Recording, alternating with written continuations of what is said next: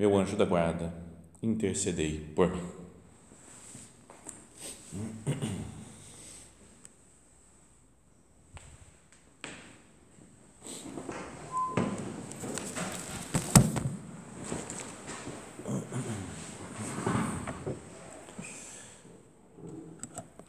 Vamos continuar hoje a meditar sobre essas mulheres que aparecem na Bíblia e que nos dão como que um caminho para que a gente pense na nossa vida, né, o que, que Deus espera de cada um.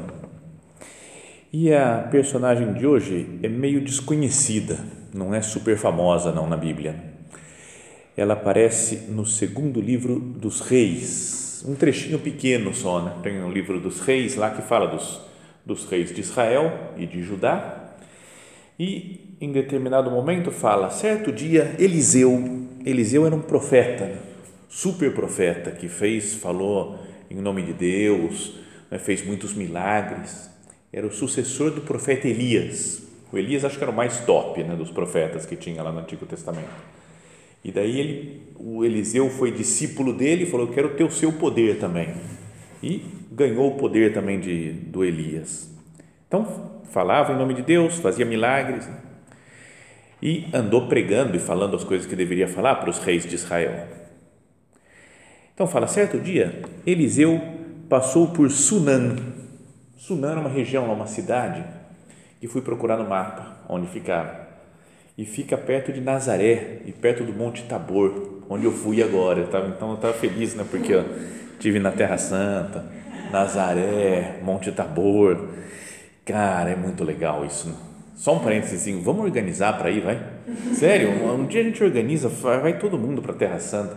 Mais do que falar, não, um dia no futuro vai dar certo. Vamos organizar as coisas, a gente vai juntando dinheiro, fazendo um esquema assim, ó, e vamos todo mundo para lá que é. Cara, é muito legal, é muito bonito, é um negócio que, sabe, ajuda muito a vida espiritual. Tipo um retiro, mas melhor que retiro. Né? Tipo convívio, mas melhor que convívio. É, é o que há. Bom, Fecha parênteses. Então, sabe, sabe ali Nazaré, quando você está descendo e vê o Monte Tabor? Sabe aquela. Então, lá mais ou menos é que fica Sunan, essa cidade daqui. E lá morava uma senhora rica que insistiu para que fosse comer em sua casa. Então, ela quis acolher o Eliseu na casa dela.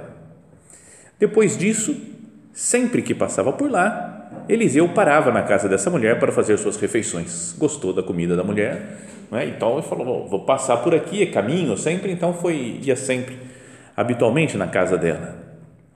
E ela disse ao marido: Tenho observado que este homem que passa tantas vezes por nossa casa é um santo homem de Deus. Então ela percebeu né, que era um homem de Deus o Eliseu, pelo modo como ele se dirigia a eles, né, ao casal, né, pelas coisas que ele falava de Deus. Então falou: é um homem de Deus, um santo homem de Deus. Então ela sugeriu para o marido: façamos para ele no terraço um pequeno quarto de alvenaria, onde colocaremos uma cama, uma mesa, uma cadeira e um candeeiro, né? uma, uma lanterninha, assim, uma lâmpadazinha né? para iluminar o quarto. Assim, quando vier à nossa casa, poderá acomodar-se ali. Então, fez, fizeram isso de fato, né? o marido e a mulher o, esse casal de Sunan. Um dia Eliseu passou por Sunan e recolheu-se àquele pequeno quarto para descansar. E disse a Giese, seu servo, então tinha um, um, uma espécie de secretário dele, né? Giese, que fez coisas boas, mas depois virou, as, virou a cara por Eliseu, era meio do mal depois esse Giese. Né? Disse a Giese, seu servo, chama essa sunamita então, qual o nome da mulher? Não sei, porque não aparece, mas chamam sempre de Sunamita, porque era da cidade de Sunan. Eu não sei porquê, eu sempre lembro de Sula Miranda. Lembra da Sula Miranda? Não tem nada a ver com isso daí, mas é só porque parece assim. Então, chama essa sunamita. Ele a chamou e ela apresentou-se a ele e ele disse ao servo, né, fala para ela, fala para essa sunamita Tu nos serviste com desvelo em tudo. Que queres que te façamos? Podemos recomendar algum assunto teu ao rei ou ao chefe do exército? Aí ele falou: Sunamita, você fez tanta coisa boa para nós, recebe, faz comida para gente, fez um quarto aqui, né, para descansar, para trabalhar.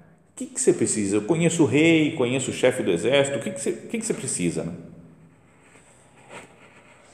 E então, só que ela não, não tinha decidido ainda né, o que, que ela queria. E aí o Eliseu perguntou para o Gese, né, seu servo, o que se poderia fazer por essa mulher? O que, que a gente podia fazer para agradar ela? E o Gese respondeu, nem pergunta, ela não tem filhos e seu marido já é velho. Então falou, beleza, vou fazê-la ter filho. Eliseu mandou chamá-la, Giese a chamou e ela pôs-se à porta. Eliseu disse-lhe: Daqui a um ano, neste tempo, estarás com um filho nos braços. Fez uma profecia de que ela ia ter um filho, a mulher. Ao que ela respondeu: Não, meu senhor, homem de Deus, não enganes a tua serva. Ela falou: Não, não dá, não tem como mais. Eu acho que eu sou estéril, meu marido é velho. Mas a mulher ficou grávida e no ano seguinte, na época que Eliseu tinha predito, deu à luz um filho. Então fez um milagre lá de para a mulher. Né? Depois a história vai continuar um pouquinho mais, que passou um tempo, o moleque cresceu e aí um dia foi falar com o pai dele, falou, pai, eu estou com muita dor de cabeça, não sei o que, ah, foi para a cama e morreu. Morreu o moleque, de acho 10, 12 anos. Então ela, a sunamita foi atrás, falou, vai achar o Eliseu lá. Aí fui até o Monte Carmelo, Monte Carmelo, fui lá no Monte Carmelo, também, demais o Monte Carmelo. Sabe, a vista, a história do, do Elias lá, do Eliseu. Bom, mas daí é, mandou chamar o Eliseu e ela chamou dando bronca. Tá vendo? Não era para você ter profetizado que ia ter filho, porque agora ele morreu, você me enganou e não sei o que. Deu uma bronca no, no Eliseu. Falou: baixa a bola, eu vou lá. E foi até lá fez uma oração sobre o menino e o moleque ressuscitou. Então, ele, o Eliseu é poderoso, né? além de fazer nascer um filho assim na mulher que era estéreo, né? que parecia estéreo, pelo menos não conseguia ter filhos, e ressuscitou o moleque depois que ele morreu. Bom, mas a, o que a gente deve olhar é para o exemplo dessa mulher, a Sunamita. É uma mulher que ajudou muito, e parece que por muito tempo, o profeta Eliseu, que era um grande profeta de Deus. E assim acabou recebendo muitas graças na sua vida. Ficou grávida, depois teve o filho ressuscitado. Porque fez o bem, né? era uma mulher boa que quis ajudar esse homem de Deus. Então, o título dessa meditação, até vocês tinham falado já aí, né, na propaganda toda de, né, de pensar em de cuidar dos outros cuidar das pessoas. E a sunamita cuidou do Eliseu, viu que ele estava precisava de algum apoio, um ponto de apoio lá nas viagens que ele fazia, falou: "Fica aqui na minha casa, vou construir um quarto para você, vou te dar as refeições". Então, pensando nisso, né, imaginando, tentando imaginar como é que era essa mulher, podíamos começar a nossa oração pensando, né, falando, eu tenho alguma coisa parecido a ela? de acolhida, de saber receber as pessoas. Então, primeiro, ela recebia em casa. Então, eu recebo as pessoas na minha casa em dois sentidos. Né? Primeiro, fisicamente, de acolher em casa os outros, as amigas, outras pessoas. Gosto de estar com os outros. Falar, não, na minha casa não gosto, não gosto de receber ninguém não, não tenho nada a ver, meus pais não gostam de receber ninguém, eu também não gosto, melhor ficar na minha, vamos encontrar num, num restaurante, ou, ou eu vou na casa dos outros, mas a minha casa é meio fechada. Gosto do meu canto, da minha proteção, tenho vergonha às vezes, falo, nossa, minha casa não é tão arrumada assim, então, ai meu Deus, então não quero convidar ninguém para ver minha casa. Então, recebo as pessoas fisicamente, Sabe que teve outra coisa aí da, da viagem para a Terra Santa? Agora vai ser tudo viagem para a Terra Santa, não só a história do Padre Cesário, quando foi, ficou três anos falando, tudo, todo dia a meditação dele era sobre a Terra Santa. Mas só uma, uma coisa que, por ter na Terra Santa esse conflito contínuo né, entre os israelenses e os palestinos, Tem alguns lugares, algumas cidades que estão fechadas com muro. Então, Jerusalém também tem um muro para passar para Belém. Você tem que passar todo dia que vai de Jerusalém a Belém, passa por uma guarita, examina, revista, vê se não está armado, não tem uma bomba. E tem um murão enorme assim, né, que fecha tudo. Você não consegue passar, mas só por esse portão. E, e a guia que estava conosco, né, uma judia, ela falou ah, que uma vez foi um, um grupo também fazer uma peregrinação e tinha um padre que aí falava no muro e ele falava, está aqui o muro da vergonha que separa as pessoas. E aí outra vez passava no muro, aqui o muro da vergonha. E aqui o muro da vergonha. Ela chegou e ficou cansada uma hora de falar, o cara vem aqui do Brasil, vai na terra dela lá e fica falando do muro da vergonha. Ela falou, padre, no Brasil tem uh, condomínio fechado? Ele falou, ele falou, por que vocês não confiam nas outras pessoas do próprio país? Vocês se fecham e ficam lá para se proteger dos bandidos? Então falou, aqui é a mesma coisa, nós estamos sendo atacados. E aí começou a falar das, das coisas políticas que aí não entram, né? Mas, é, mas às vezes a gente tem como que um muro fechado na nossa frente, na nossa casa. Não quero receber ninguém, né? porque parece que vai me atacar se entra na, na minha intimidade. Mas mais do que isso, receber em casa no sentido simbólico, que é receber na própria vida. Não é quando lembra quando Jesus no alto da cruz ele olha para sua mãe Maria e para São João lá o apóstolo e fala mulher eis aí o teu filho e depois fala para o apóstolo né para São João eis aí a tua mãe e fala desde aquele momento ele o discípulo a recebeu consigo, né? ou levou para sua casa. Mas não é que tenha sido só fisicamente levou para casa, mas é deixou Maria entrar na sua vida. Então, eu recebo em casa, na casa da minha alma, as outras pessoas. Por exemplo, aceitando, compreendendo o jeito de ser dos outros Quando uma pessoa se sente compreendida, ela se sente amada. Tem um ponto de caminho, acho que é, né, que o nosso padre, São José Maria, fala: mais do que em dar, a caridade está em compreender. Quando eu compreendo alguém, eu estou como que acolhendo na minha casa, né, na casa da minha alma, na minha, na minha vida. Mesmo que a pessoa pense diferente de mim, mas eu falo, eu te entendo né? Não concordo, eu faria de outro jeito, mas entendo que você pense dessa maneira, que você tenha tomado essas decisões. Então, isso é uma primeira coisa que queria que nós pensássemos né, desse, do cuidado com os outros, é acolher as pessoas, né? que as pessoas se sintam queridas por nós, que se sintam compreendidas por nós. Esse daí acho que podia ser o primeiro modo de cuidar das pessoas. Né? Quando a gente fala de cuidar dos outros, título aqui da meditação, é, a gente pode achar que é mais fazer serviço, prestar serviço para os outros, né? Vou fazer isso daqui para ela, vou cuidar, tudo bem, você está com frio, né? como é que está, eu vou te proteger. Não só um cuidado material, assim, com as pessoas, mas um querer que a pessoa se sinta acolhida, se sinta compreendida, se sinta amada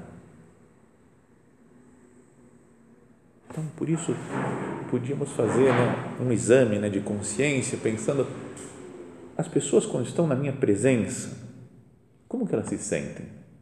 À vontade? Confortáveis para me dizer o que elas quiserem?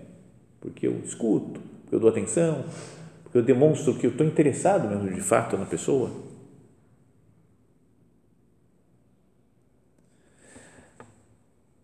Então, esse é o primeiro ponto para pensar a sunamita acolheu na sua casa o Eliseu.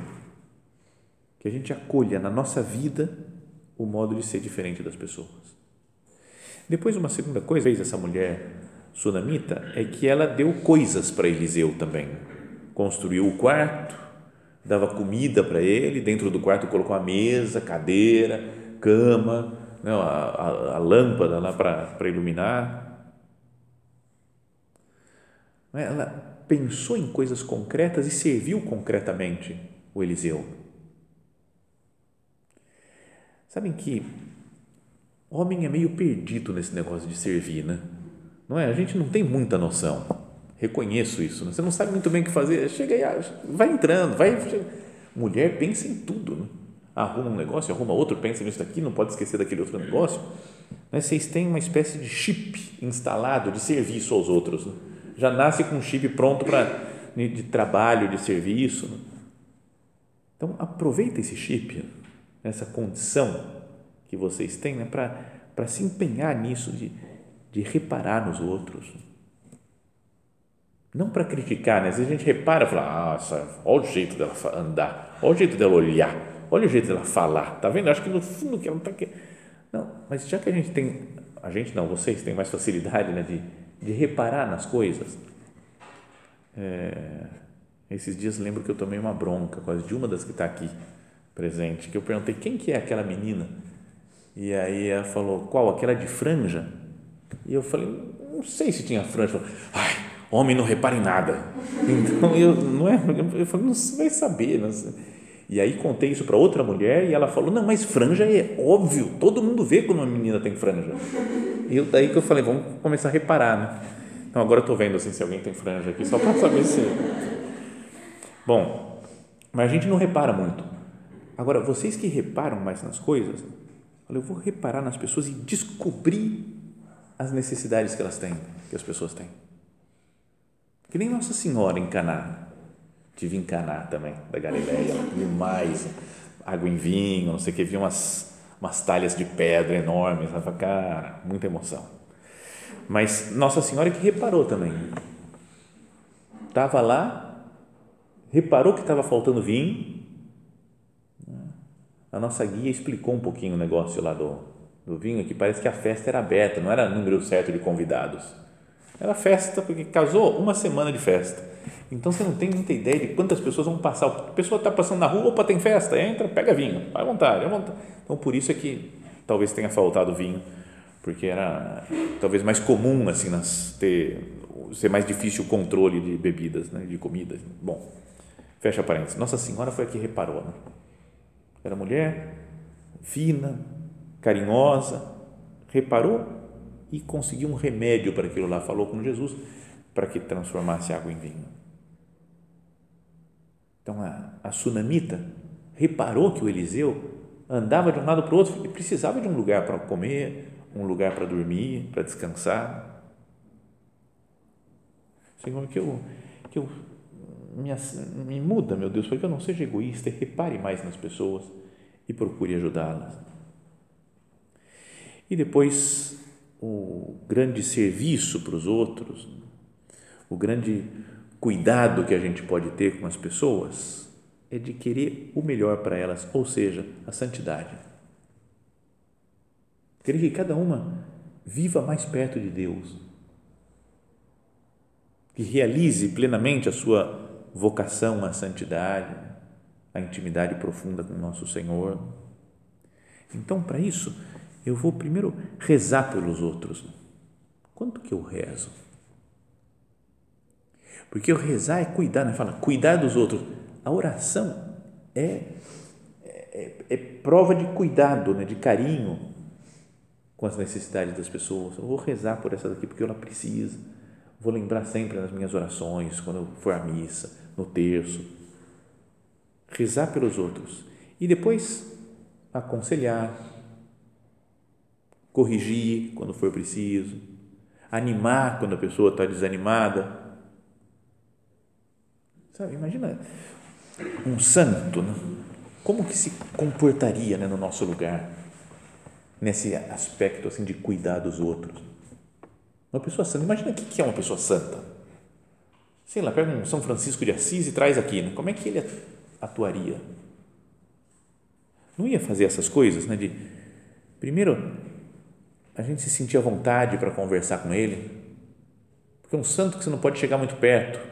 Fala, qualquer coisa que eu fizer de errado, ele vai me dar bronca, ele vai brigar comigo. Você fala, não é muito santo. É um santo que acolhe. Depois, um santo que serve, que repara nas necessidades e serve.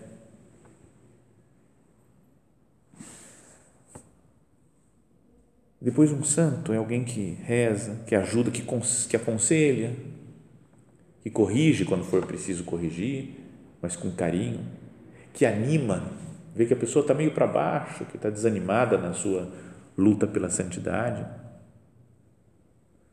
Então, essas três coisas: acolher, servir concretamente né, com as necessidades das pessoas e depois rezar e, e animar, e querer uma, dar uma ajuda espiritual para as pessoas. Isso é o que faz a sunamita. Isso é o que deveríamos fazer nós também. Ao olhar para essa personagem do Antigo Testamento e querer, não sei, imitar um pouco o seu comportamento né, de serviço aos outros. Agora, tem uma outra coisa dela, é que ela cuida de um profeta na história de Israel, do povo de Israel, Jesus mesmo vai falar, né? Vossos pais mataram os profetas, porque eram tudo muito mal recebidos. Né? O Elias foi perseguido, o Eliseu foi perseguido, né? o Jeremias, né? o que apanhou Jeremias, foi quase morto, outros foram mortos. O pessoal famoso sempre era perseguido pelos reis, os profetas. E essa daqui não. Bom, o último dos profetas, né, que fala Jesus, São João Batista foi perseguido por Herodes, foi morto por Herodes. E essa sunamita cuida de um profeta. E um profeta traz a palavra de Deus. Então, olhando para ela, será que a gente não podia, além de falar do, é, disso do cuidado das outras pessoas, não podíamos pensar como que eu cuido daquelas pessoas ou daquelas coisas que me trazem a palavra de Deus.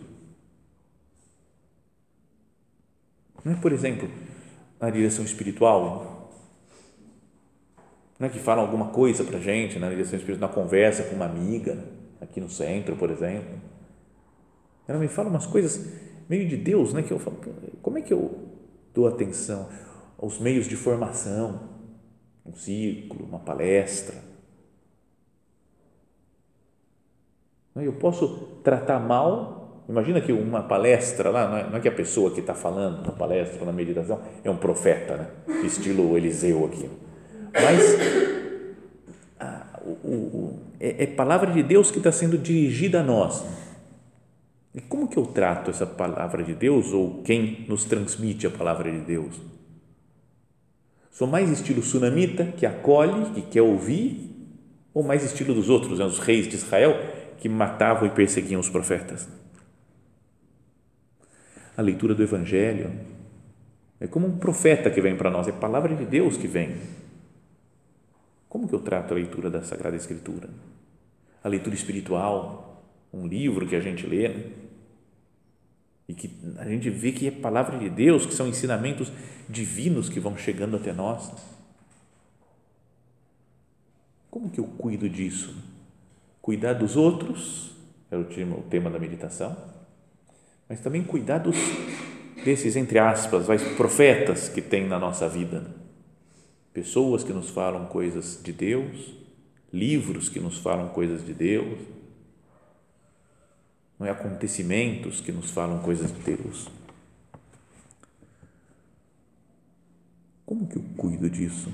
Quanto mais eu cuidar desses profetas, entre aspas, eu vou estar cultivando mais a minha vida espiritual, a minha intimidade com Deus, né? vou conhecer melhor a palavra de Deus dirigida a mim e assim vou cuidar melhor das pessoas com quem eu convivo, das pessoas que passam pela minha vida. Pense que o esse profeta Eliseu passava por lá, né, por Sunam, a cidade da Sunamita, e ela reparou e falou: Vou ajudar esse homem. Então, eu tenho também vida interior para pensar em todos aqueles que passaram pela minha vida. Quem está passando agora, com quem eu convivo habitualmente, ou, com, ou quem simplesmente passa, o que, que eu faço para ajudar? Podíamos fazer um, um momento, né, de, agora na nossa oração, de exame de consciência Para quanta gente, Jesus, tem algum contato comigo, alguns mais longos, outros mais breves, o contato. E quanto que eu ajudei? Quanto que influencia a minha vida espiritual? Quanto que influencia na vida dessas pessoas? Acho que podia ser né, um bom modo né, de concretizar essa nossa meditação sobre a sunamita. O que, eu posso fazer de concreto, né, de, de hoje, por exemplo, para alguém com quem eu convivo? Às vezes a gente fala, eu sei que eu estou precisando falar tal coisa para essa pessoa. Ou sei que ela está precisando dessa ajuda, então hoje eu vou dedicar meu tempo e vou ajudar. Ou mesmo se eu não sei o que fazer, vou rezar por essa pessoa.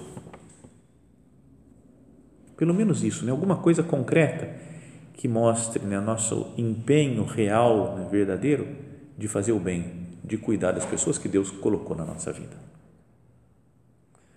Vamos olhar então para Nossa Senhora, pedir ajuda né, de Maria Santíssima, ela que, que serviu lá nas bodas de Caná, né, que reparou no que estava acontecendo, na necessidade daquelas daquele casal, né, que estava que tinha calculado mal o vinho e que não ficou só na observação, né, só no nossa, olha só, vai faltar vinho. Falou, vamos resolver o negócio. Assumiu aquela situação, um problema que não era dela, talvez. Podia ser conhecida, amiga ou parente até do casal, mas não era a primeira responsável, mas assumiu o problema e foi tomar as medidas para resolver. Falou com Jesus e voltou a alegria naquela festa. Então, com a ajuda de Nossa Senhora, com a sua intercessão, vamos procurar pensar né, concretamente, olhar, abrir nossos olhos para ver quem que está precisando de mim atualmente né? e que coisas concretas eu posso fazer por essas pessoas.